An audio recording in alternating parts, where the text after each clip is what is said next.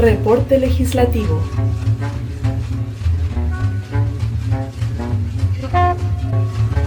Entre zorros y leones. Bienvenidos a todos, este es nuestro primer capítulo de Reporte Legislativo. En esta sección del podcast hablaremos sobre los proyectos en negociación en el Congreso, cuáles son sus fundamentos y cuáles son las posiciones en pugna dentro de la negociación.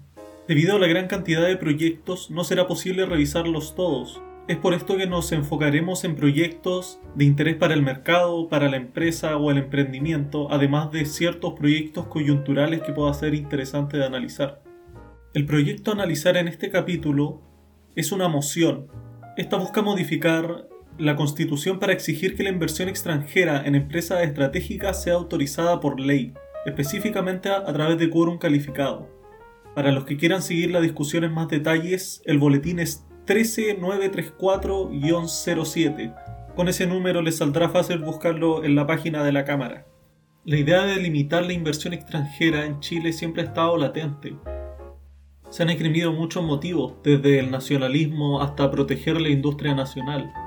En este caso particular creo que es interesante porque tiene una óptica eh, geopolítica este proyecto aparece en la agenda debido a un caso en particular, que fue la inversión que realizó State Grid Corporation a la empresa de distribución CGE por 3 mil millones de dólares. Esto significa que el Estado chino indirectamente suministrará electricidad al 57% de los hogares en Chile. Esta situación preocupa a muchos actores políticos debido a las presiones que puedan ocurrir en caso de conflictos entre la empresa que ellos compren y el Estado chileno particularmente si los intereses del Estado o de la sociedad en Chile son contrarios a los intereses de la empresa, por ejemplo, ante una regulación que consideren poco atractiva o que viola sus intereses, el dueño indirecto de la empresa, en este caso el Estado chino, puede presionar a través de vías diplomáticas o económicas al Estado chileno para que cambie sus políticas. Puede limitar importaciones de productos chilenos, puede grabarlos, puede directamente prohibir su distribución en caso de que el conflicto escale y existen antecedentes de ese tipo de comportamiento. Un ejemplo de este tipo de eventos puede ser Australia versus China. La intensificación del conflicto fue gatillado por la política de contención en contra de las empresas chinas que querían participar en la red 5G, pero que tiene antecedentes anteriores, como pueden ser bloqueos comerciales a ciertos productos australianos en China, que fue escalando progresivamente hasta que empezaron a establecerse desde supuestas políticas anti-dumping enfocado en productos manufacturados, carbón, cebada, cobre, además de vino, azúcar. China se destaca por tener una política exterior agresiva que utiliza muchas formas de presión a los países extranjeros, desde la clásica diplomacia de la trampa de la deuda por otra parte, existe el miedo que esto pueda, en cierto sentido, desincentivar la inversión en nuestro país o colocar en duda el comercio exterior. Personalmente creo que eso es infundado. La idea de empresa estratégica ya está dentro de nuestras leyes. Hay un antecedente y muchos países lo aplican. Estados Unidos lo aplica, China lo aplica. Por ende no hablamos de una política muy innovadora. Tiene que tener ciertos criterios, tiene que ser técnica la decisión, no puede ser una decisión política o en base a ciertas preferencias acorde al país o al origen de la inversión, pero debe existir, particularmente en casos donde el control de estas empresas pueda significar un perjuicio para el mercado o para el país. La gran pregunta es exactamente qué empresa es una empresa estratégica ¿Qué activo es un activo estratégico? El proyecto particularmente hace referencia a la regla del Código del Trabajo, específicamente la que impide el ejercicio de derecho a huelga en ciertos sectores. El artículo 362 define que no podrán declarar la huelga los trabajadores que presten servicio en corporaciones o empresas, cualquiera que sea su naturaleza, finalidad o función, que atiendan servicios de utilidad pública o cuya paralización cause grave daño a la salud, a la economía del país, al abastecimiento de la población o a la seguridad nacional. Bien hay antecedentes respecto a ciertos activos que se consideran estratégicos, por ejemplo el litio. Volviendo al proyecto me gustaría hablar de las personas que están detrás. Este proyecto fue firmado tanto por gente de centro izquierda como centro derecha. Jürgensen y Mellado por RN. Por el Partido Socialista tenemos a Leiva, Monsalve, Naranjo, Rocaful, Saavedra, Santana, un independiente radical, Sepúlveda y Soto del PPD. Como se puede ver, este proyecto es relativamente transversal, pero aún no existe certeza sobre qué tanto apoyo tiene dentro de las coaliciones y dentro del gobierno. En este punto de la discusión hay dos elementos a comentar. El primer detalle que se puede notar en el proyecto es que busca centrar la decisión en el Congreso cuando la mayoría de los sistemas de control de inversión extranjera tiene al Ejecutivo como la institución que toma la decisión, sea un ministerio, sea el mismo presidente. Creo que ese detalle puede marcar el destino de este proyecto al menos, ya que difícilmente el Ejecutivo dejará esa prerrogativa al Congreso. El segundo elemento es la noción de empresa estratégica. El hecho de que la definición de empresa estratégica sea tomada del Código del Trabajo te dice el escaso desarrollo que tiene el término y la normativa nacional respecto al tema. A riesgo de decir lo obvio, si queremos definir qué empresa es una empresa estratégica, primero hay que tener una estrategia. Un activo estratégico es un medio con el cual se cumplen las metas y objetivos de esa estrategia. ¿De qué tipo de estrategia estaríamos hablando? En este caso en particular, hablamos de una estrategia de seguridad. Esta política no está buscando mitigar el riesgo financiero ni los problemas regulatorios. Es el riesgo de que esa inversión pueda ir en desmedro de los intereses del país a largo plazo, al dar un poder desmedido a un socio comercial sobre una infraestructura crítica como es la electricidad, lo que puede significar presiones indebidas en caso de conflicto con esa empresa. Es por esto que el primer paso antes de establecer una legislación de este tipo es tener una estrategia de seguridad acorde que defina exactamente qué activo realmente es estratégico o no, para que se pueda actuar en base a esa normativa. El problema es que el concepto de seguridad es amplísimo. El concepto puede abarcar desde la seguridad ante el crimen, pasando por la seguridad alimentaria para terminar con la seguridad humana, cada uno de estos paradigmas tiene sus propios criterios sobre lo que sería la seguridad y cuáles empresas representan tal concepto. Lo normal es que todos estos paradigmas y conceptos sean estudiados, sistematizados y aterrizados a la realidad local del país, debido a que el riesgo es contextual. Por ejemplo, un país del Medio Oriente considera su tierra cultivable un bien escaso, por ende la seguridad alimentaria debería estar en el centro de su política integral de seguridad. Chile, en cambio, es una potencia alimentaria, por ende la problemática de la seguridad alimentaria no está dentro de las prioridades. Actualmente existen varios intentos de política de seguridad repartidos en distintos documentos, partiendo por el libro blanco de la defensa, pero siempre carecen de amplitud o el consenso del poder político, por lo que las convierte en un ejercicio académico más que una verdadera política de seguridad. Volviendo un poco a la discusión de la ley, creo que debemos destacar que existen muchas leyes con antecedentes similares. Es decir, los diputados que firmaron esta ley no están proponiendo algo de otro mundo. Casi todos los países desarrollados tienen leyes que norman la inversión extranjera directa y su participación en empresas estratégicas.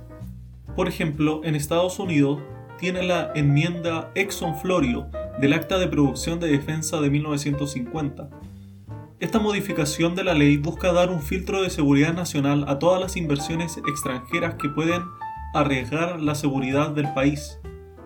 Esta nació de un caso similar al que abrió la discusión en nuestro país. En 1986, Fujitsu hizo una oferta de compra a Fairchild Semiconductores, considerada la empresa madre de Silicon Valley. Es por esto que el gobierno de Reagan pasó la compra por dos instancias, el Comité de Inversiones Extranjeras antes de la enmienda Exxon Florio y la revisión antimonopolio de Hart, Scott y Rodino, ninguna de las instancias pudo detener el proceso de compra al no existir argumentos legales para detener la operación. En este caso, nace la enmienda y se aprueba en 1988. Esta permite que el Consejo para la Inversión Extranjera pueda revisar los casos en que se puedan dar riesgos a la seguridad emitir un informe y que el presidente tome la decisión. Es destacable que esta decisión no puede ser disputada en tribunales, en ese sentido es final. En la práctica este mecanismo ha sido usado pocas veces. Este mecanismo opera esencialmente como disuasión, en caso de operaciones que puedan ser cuestionadas. Ahora esta enmienda no está exenta de críticas. Algunos consideran que entrega un poder desmedido al presidente debido a que le permite ir en contra del informe del Consejo. También se dice que puede ser usado como una forma de proteccionismo estatal, debido a que puede usarse contra inversiones extranjeras que puedan competir con la industria local. Otros argumentan que la ley solo puede responder caso a caso y no en base a los efectos de estas compras en toda la economía. Aparte de esta regulación, existen regulaciones para áreas específicas de la economía, por ejemplo las telecomunicaciones. Tanto Estados Unidos como Japón y la Unión Europea limitan la inversión extranjera en medios de comunicación, sobre todo de tiraje nacional. También tienen reglas respecto a qué tanto pueden controlar e incluso en casos más eh, restrictivos como Australia, obligan que la mayoría de los miembros del directorio sean nacionales.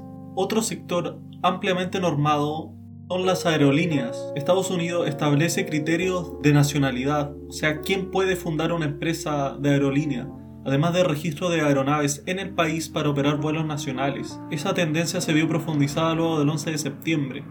Por último, también hay limitaciones respecto a quién puede explotar recursos energéticos. Países como Noruega prohíben a extranjeros tener empresas que exploten hidrocarburos en su territorio, al ser considerado un recurso estratégico. Otra regulación de carácter similar se puede encontrar en la Unión Europea, específicamente en el mecanismo de control de las inversiones extranjeras, esta normativa entrega reglas comunes sobre cómo revisar una empresa que invierte en los países de la Unión Europea. También establece mecanismos de cooperación entre los países miembros. La legislación busca detectar los casos de inversión que puedan representar un peligro inmediato para la seguridad o el orden. A pesar de esta regulación, existen países que no les basta. Alemania, a su vez, incluye otro elemento definido en base a su estrategia nacional, Específicamente, ellos implementaron el Acta de Inversión Extranjera, GFI, que implementa mayores controles a la inversión. Con esta nueva regulación, el gobierno alemán amplió el alcance de la ley, aumentando la cantidad de empresas potencialmente investigables. Anteriormente la regulación solo permitía abrir una investigación cuando la adquisición o la división de la empresa en manos de inversionistas extranjeros representen una amenaza actual a la seguridad pública.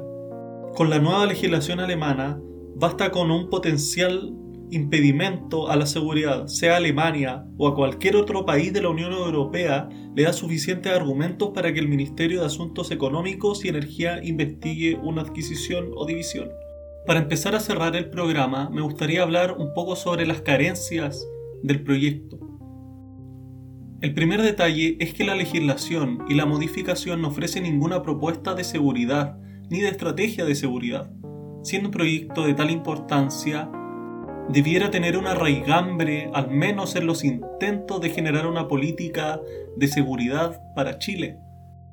Basar tu idea de empresa estratégica en base a un artículo del Código del Trabajo es francamente poco serio sin contar que no eh, contempla los cambios que puede haber en el futuro. Puede haber nuevas áreas estratégicas, puede ocurrir que lo estratégico hoy deje de serlo en el futuro, y eso es importante establecer.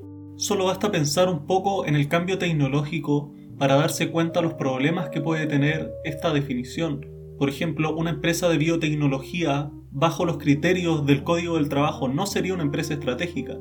Tampoco una empresa de alta tecnología o de biotecnología o cualquier área más avanzada que no tenga un impacto directo en la calidad de vida. Segundo detalle es que la ausencia de esta política de seguridad deja un vacío sobre lo que es o no es una empresa estratégica. Es por eso que un mecanismo como el que se propone lo más probable es que genere una política incoherente. Puede que cierta empresa o cierta área sea estratégica y deje de serlo en un tiempo futuro dependiendo de la composición del Congreso. Debo destacar que a pesar de las carencias del proyecto, es un tema que sí o sí debe ser discutido, y creo realmente que este proyecto puede ser una forma de levantar el tema. Con esto me gustaría empezar a cerrar este podcast. Agradezco a todos los oyentes y espero que les haya servido. Me gustaría destacar que este no será el último podcast del proyecto, o espero que no sea el último podcast del proyecto dependerá mucho de cómo avance. De lo que sí tengo certeza es que este tema volverá a aparecer, sea en este proyecto, sea en otro, pero este tema sí o sí viene para quedarse. Y con esto me despido de todos ustedes. Espero que nos escuchen en un nuevo reporte legislativo.